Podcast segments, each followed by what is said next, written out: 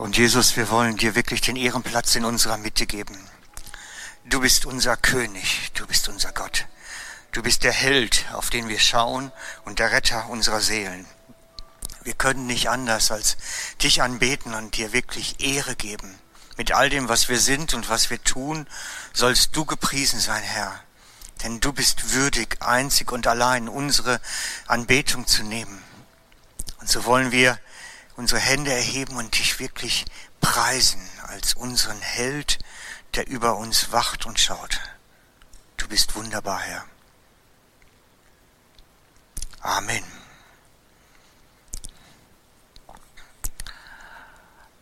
Schaltest du um, Claudia, noch oder hast du schon?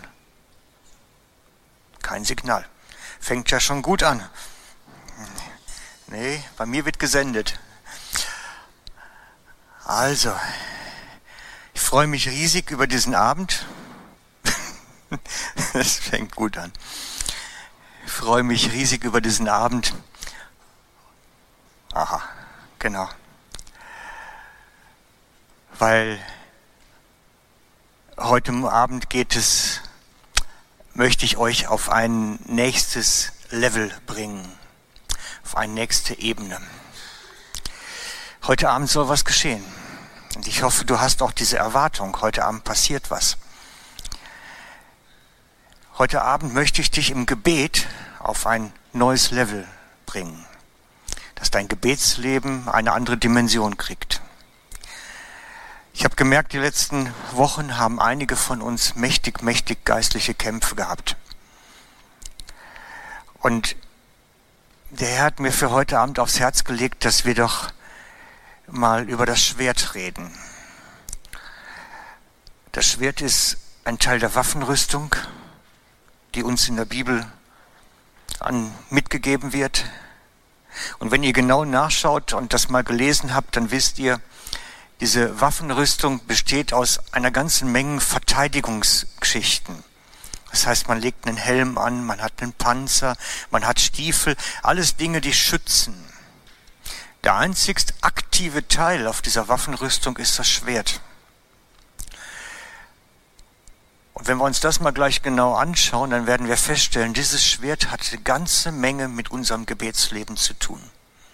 Und ich möchte euch daher heute Abend versuchen, noch ein tieferes Verständnis zu geben von dem, was da drin steckt eigentlich. Beginnen möchte ich mit einem Herrn, den ich euch vorstelle, einem Mann, einem älteren Herrn. Der rechte ist es, das links ist seine Frau. Für die, die es nicht ganz sauber unterscheiden können, Der Mann heißt Jonathan Gofford oder Jonathan Gofford. Seines Zeichens Kanadier und hat in der Zeit von 1900 bis 1920 in China gewirkt. Es wird fast nichts über ihn berichtet, weil der Mann hat nicht geschrieben, nicht groß. Das Einzigste, was es gibt, ist ein kleines Taschenbuch, was sein Sohn dann nachher herausgebracht hat über seinen Vater. Ansonsten ist eigentlich nichts groß über ihn vermerkt. Wobei der Mann eigentlich im Verborgenen wirklich Großes geleistet hat fürs Reich Gottes. Denn wir wissen, dass er in dieser Zeitperiode überall, wo er diente und wo er unterwegs war in China, Erweckung hinterlassen hat. An jedem Ort. Er ist Wanderreisender, Missionar gewesen und jeder Ort, wo er gewesen ist, ist Erweckung ausgebrochen. Und alleine dafür lohnt es sich schon, dieses kleine Taschenbuch mal zu lesen und zu schauen, was hatten der Außergewöhnliches gemacht, dass das so passieren konnte, dass das so möglich wurde. Dass jedes Mal, wenn er irgendwo hingekommen ist, die Leute völlig neu entflammt sind in einer Liebe für Jesus. Denn das bedeutet Erweckung. Ein neues Entflammen und begeistert sein für Jesus und für den Glauben und überall, wo er war, ist das passiert. Menschen haben sich neu hingegeben, haben eine neue Begeisterung gehabt, als ein Wiedererwachen der Begeisterung passiert. Und wenn das nicht passierte, hat er nächtelang auf dem Boden gelegen und geweint und nicht geschlafen und hat sich wirklich Vorwürfe gemacht, wie kann das sein, dass ich jetzt hier diene und dass es keine Erweckung gibt. Das ist eine gute Einstellung. Ne? Dann dürfte ich gar nicht mehr schlafen eigentlich mit der Einstellung. Der Mann war wirklich interessant und besonders. Denn er sagt von sich selber in dem Buch, eigentlich kann ich nicht predigen. Meine Predigen taugen eigentlich nichts. Sie sind minderer Qualität, schreibt er, glaube ich, so im Wortlaut. Kein riesiger Prediger. Musikalisch gab es gar nichts auf den Veranstaltungen. Es wurde nicht mal Klavier gespielt. Und dann frage ich mich natürlich schon, wie kann dann Erweckung ausbrechen? Er kann nicht richtig reden oder kein guter Prediger ist er, sagt er selber. Und es gibt keinen Lobpreis und keine Anbetung. Wie kann dann Erweckung ausbrechen? Geht das überhaupt? Das, was er von sich dann sagt, ist, das, was ich kann, ist, ich kann die Menschen in ein ganz tiefes Gebet mitnehmen, in eine Gebetszeit, die Leben verändert. Und das ist natürlich interessant, dass einer, da eine Erweckungsbewegung geschildert wird, die entsteht jedes Mal durch Gebetsversammlungen. Ist bemerkenswert. Und ich habe dann das Buch gelesen, einfach mit dieser Fragestellung, ja, wie kann denn das sein? Wie beten die denn so besonders, dass bei ihnen sowas jedes Mal passiert? Was für ein Gebetsleben haben die denn dann eigentlich? Und es war mühsam, das rauszulesen, weil er natürlich das gar nicht so genau beschreibt. Es gibt, wird lediglich deutlich an einer Stelle, wo er dann schreibt, dass er hingekommen ist in die Stadt, wie immer, mit den Ältesten sich getroffen hat. Dann hat er seine Vorträge gehalten, zur Gebetsversammlung eingeladen und nichts passiert. Und er hat dann nachts auf dem Boden gelegen und gebetet und geweint. Und warum kann nichts passieren, Herr? Was ist falsch? Bin ich das Problem? Wer ist das Problem? Woran liegt es jetzt? Nächsten Tag hatte er die Antwort und er öffnet dann wieder seine Versammlung hält seine Rede, seine Predigt und verbietet dann einem ganz gewissen Mann zu beten. Du eröffnest das Gebet nicht. Und dann kommt die Begründung, warum nicht? Du betest im Fleisch und nicht im Geist. Und das habe ich eine ganz interessante Randbemerkung fast schon empfunden, dass er das unterscheidet, dass man im Fleisch beten kann und im Geist beten kann, dass beides möglich ist. Und er hat es dann verboten in seinen Versammlungen daraufhin, im Fleisch zu beten. Und ich habe natürlich dann überlegt, ja, kriege ich denn das jetzt sauber auseinander eigentlich? Was ist denn das? Was heißt es denn im Fleisch zu beten und im Geist zu beten? Und wie unterscheidet sich denn das eigentlich? Also, gucken wir uns das mal ganz genau an. Er meint damit nicht das Sprachengebet. Also er meint damit nicht das Beten in fremden Sprachen beziehungsweise in Zungen. Das meint er nicht sondern klar verständlich im Geist beten und klar verständlich in Fleisch beten. Und wir sehen dieses im Epheser 6, 18. Da wird nämlich aufgefordert, das ist das Ende der Waffenrüstung, indem ihr zu jeder Zeit betet mit allem Gebet und Flehen im Geist. Das heißt, es geht um Gebet und Flehen im Geist. Und dann habe ich das ein bisschen weiter verfolgt, das taucht noch öfter auf in der Form, dass wir gefordert sind, bestimmte Dinge im Geist zu tun, anstelle im Fleisch zu tun. Und die Frage ist natürlich, wie man sich das vorstellen kann, wenn wir im Geist beten. Und ich bin inzwischen so weit, dass ich sage, es hat damit zu tun, dass der Heilige Geist in uns beginnt zu beten. Und zwar nicht in Zungen oder in Sprachen, sondern klar verständlich.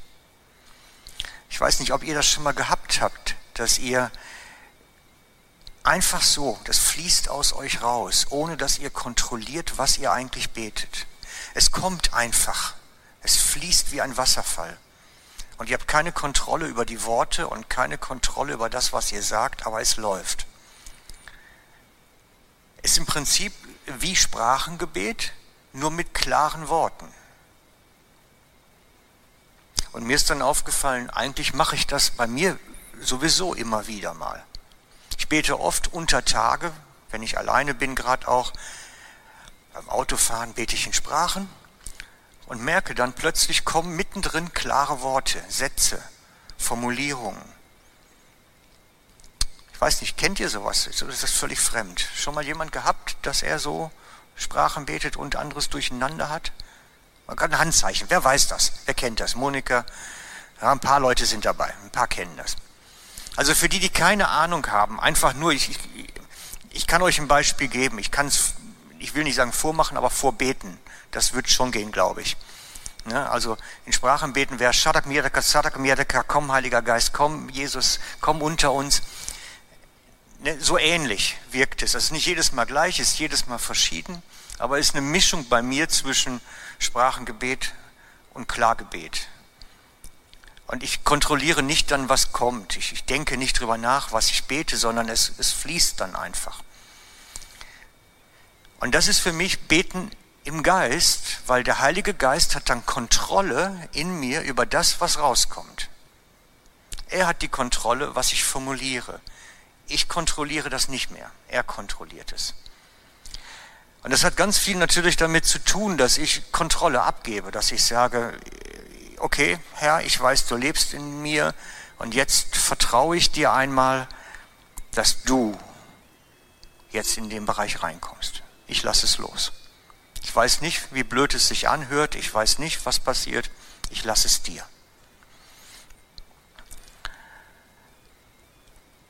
Und ich glaube, dass, dass das diese Ebene ist des Beten im Geist, wo der Heilige Geist, der in uns lebt, aus uns heraus anfängt zu beten, und zwar so, dass man es verstehen kann sogar.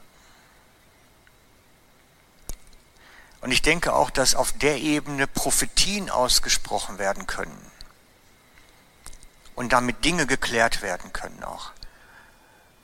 Dass der Heilige Geist in uns Kontrolle über Zunge und Mund hat und anfängt, durch unsere Mundbewegung dann zu reden.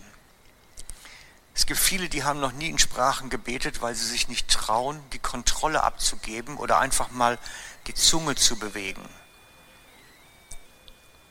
Aber ich glaube, wenn der Heilige Geist in uns das wirkt, dann fließt es. Dann fließt es wie ein Fluss. Und das ist eine ungeheure Erfahrung, wenn plötzlich der Heilige Geist in mir anfängt zu sprechen und Laute zu machen und zu sagen etwas. Ich finde das eine wichtige Geschichte, weil die Bibel uns da herausfordert an der Stelle. Der sagt uns, wir sollen zu jeder Zeit beten mit Gebet und Flehen im Geist. Ich glaube sogar, dass das nicht mal nice to have, sondern must to have ist. Dass, dass wir wirklich aufgefordert sind, das sollen wir gebrauchen. Es ist nicht eine Wahlmöglichkeit, sondern eigentlich sollen wir das können. Und jetzt schauen wir uns mal den Text in der Waffenrüstung dazu an. Und nehmt auch den Helm des Heils und das Schwert des Geistes, welches das Wort Gottes ist indem ihr zu jeder Zeit betet mit allem Gebet und Flehen im Geist und wacht zu diesem Zweck in aller Ausdauer und Fürbitte für alle Heiligen.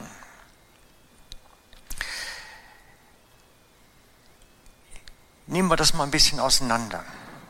Es geht nämlich um die Waffenrüstung. Es geht darum, dass wir das Schwert halten, die einzigste, was uns Gott gibt, womit wir uns aktiv verteidigen können. Alles andere ist passiv, das ist das einzigste Aktive. Vielleicht muss ich noch mal was zu dem geistlichen Kampf überhaupt sagen. Ich habe gerade den Gedanken, ist vielleicht noch wichtig. Der Böse ist aktiv. Wir können das nicht verleugnen und viele von uns spüren es relativ stark. Und es hat praktische Auswirkungen im Alltag. Ich weiß, dass bei allen eigentlich, die hier um sind, das sich ähnlich anfühlt.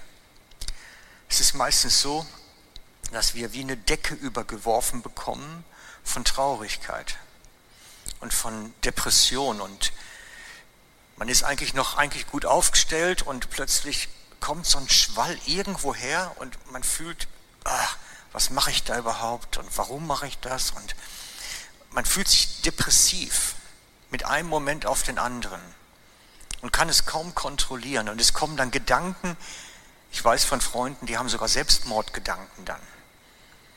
Und das ist wirklich, das ist ein Angriff, der einem so eine Decke von Schwermut drüber hängt und dann Dinge ins Ohr flüstert, die wirklich nicht gut für die Seele sind. Und ich habe gelernt, je weiter man mit Jesus unterwegs ist, wie aktiver man unterwegs ist, umso schlimmer kann das zum Teil werden. Ich sage dann immer, der Teufel hat schon wirklich Interesse, die rechten Leute aus dem Verkehr zu ziehen. Der weiß schon, wen er sich nimmt. Und dafür ist uns einfach diese Waffenrüstung gegeben, für den geistlichen Kampf. Und das Schwert ist der aktive Teil, mit dem wir uns aktiv verteidigen können. Und deswegen müssen wir uns das angucken. Über den passiven Teil reden wir ein anderen Mal, aber ich denke, der aktive ist für heute Abend wichtig. Das Schwert des Geistes, also das heißt, das Schwert ist uns vom Geist gegeben. Und dieses Schwert ist das Wort Gottes. Das meint nicht eine Bibelvers, sondern das meint das, was Gott jetzt gerade sagen will, durch unseren Mund aussprechen will. Wir reden Wort Gottes. Wenn Heiliger Geist in uns ist, reden wir Gott Gottes. Wir sollen nicht mit Bibelversen um uns werfen. Das schreckt den Bösen nicht, sondern wir müssen dagegen sprechen. Ich mache es euch gleich vor. Aktiv in der Situation, klar dagegen. Das ist das Schwert des Geistes. Das kann ein prophetischer Eindruck sein, das kann eine, Erkenntnis sein, eine übernatürliche Erkenntnis sein. Und damit können wir aktiv darauf zugehen. Welches das Wort Gottes ist, indem ihr zu jeder Zeit betet. Es meint wirklich jede Zeit. Das ist eigentlich ein 24-Stunden-Gebetsaufruf. Natürlich kann sich keiner mit gefalteten Händen 24 Stunden ins Kämmerlein setzen und ich glaube auch nicht, dass das damit gemeint ist, sondern es geht wirklich um das Gebet des Herzens, mit dem ich unter Tage unterwegs bin. Das Gebet, das kann ich nämlich auch beim Autofahren haben und am Schreibtisch sitzend haben und sonst wo haben. Es ist überhaupt nicht an Raum und Ort gebunden. Und wenn es mich betrifft, bete ich durchaus auch beim Einschlafen und beim Aufwachen schon oder beim Duschen und wo auch immer ich mich befinde. Das ist ein Gebetsleben, das kann ich jederzeit führen, da brauche ich kein Warroom für oder irgendetwas. Diese Art von Gebetsleben kann ich überall pflegen, wo ich gerade da auch bin und stehe. Weil ich kann es still machen. Ich kann es nämlich im Herzen machen, wenn ich genug Übung habe. Solches Gebetsleben. Jederzeit mit allem Gebet und Flehen im Geist. Und da haben wir das schon wieder. Es ist wirklich das, was der Geist aus uns rausbringt. Flehen und beten. Und das in einer Mischung und manchmal auch ein unaussprechliches Seufzen, wie die Bibel das nennt. Und in dem, in aller Ausdauer und Fürbitte für alle Heiligen. Das heißt nicht, dass ich die nennen muss. Das meint es nicht. Das kommt automatisch. Gott zeigt mir schon, für wen ich beten muss und wie ich für ihn beten muss. Brauche mir keine Liste machen mit Namen, der ist jetzt heute dran, der ist morgen dran. Ich habe einen Kollegen gehabt, der eine ganze Liste gehabt, immer von der Gemeinde, wer Mitglied ist, und der wurde bebetet jeden Tag, abgearbeitet. Liste, Haken dran, fertig. Nein, ich glaube, dass Gott uns sagen kann, was wir für wen wie im Geist dienen sollen. Also, ich habe euch versucht klarzumachen, dieses Schwert ist wirklich ein aktives Gebetsleben, was innerlich, äußerlich der Heilige Geist aus mir rausbringt. Sein Gebetsleben im Geist und was der Geist in mir formuliert und dann rausschickt. Und ich mache euch schon mal darauf aufmerksam, wir werden das gleich gemeinsam praktizieren. Nur schon mal, damit euch geistig darauf einstimmen können, weil vielleicht braucht der ein oder andere länger, sich schon mal darauf einzustellen. Denn es braucht Training. Das fällt nicht vom Himmel. Es braucht Übung. Solch ein Gebetsleben pflegen braucht einen Einstieg, dass ich eine Vorstellung kriege, wie geht denn das? Und ich brauche eine Übung da drin, dass es zur Gewohnheit wird. Solche Dinge brauchen Gewohnheit. Ich denke, es geht nämlich um das Reden des Geistes aus uns durch anhaltendes Beten und Flehen. Und zwar unaussprechliches Seufzen zum Teil. Und dieses Beten im Geist taucht zum Beispiel dann noch auf, na, jetzt muss ich einen weiter. Johannes 4, 23 und 24 gehörte eigentlich auch noch zu. Aber die Stunde kommt und ist schon da, wo die wahren Anbeter dem Vater im Geist und auch in der Wahrheit anbeten werden. Denn der Vater sucht solche Anbeter. Das heißt, Gott möchte das, dass wir aus dem Geist in uns heraus ihn anbeten. Das hat auch was mit Anbetung zu tun. Das ist nicht nur Fürbitte und Flehen und Verteidigung, es ist auch Anbetung da drin. Gott sucht solche Anbeter. Genau.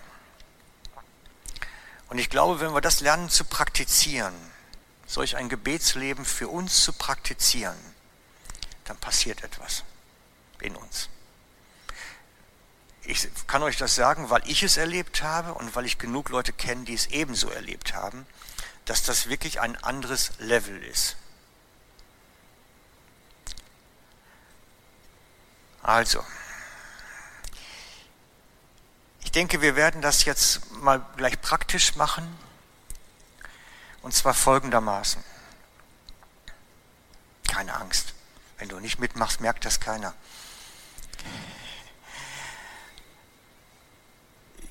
Der Vlado nimmt uns gleich rein in eine Anbetungszeit.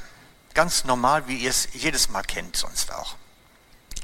Und wir werden dann nach einiger Zeit beginnen, lade ich euch ein, in Sprachen zu beten oder in Sprachen zu singen oder prophetisch zu singen und prophetisch zu reden. Und dann beobachte doch mal dein eigenes.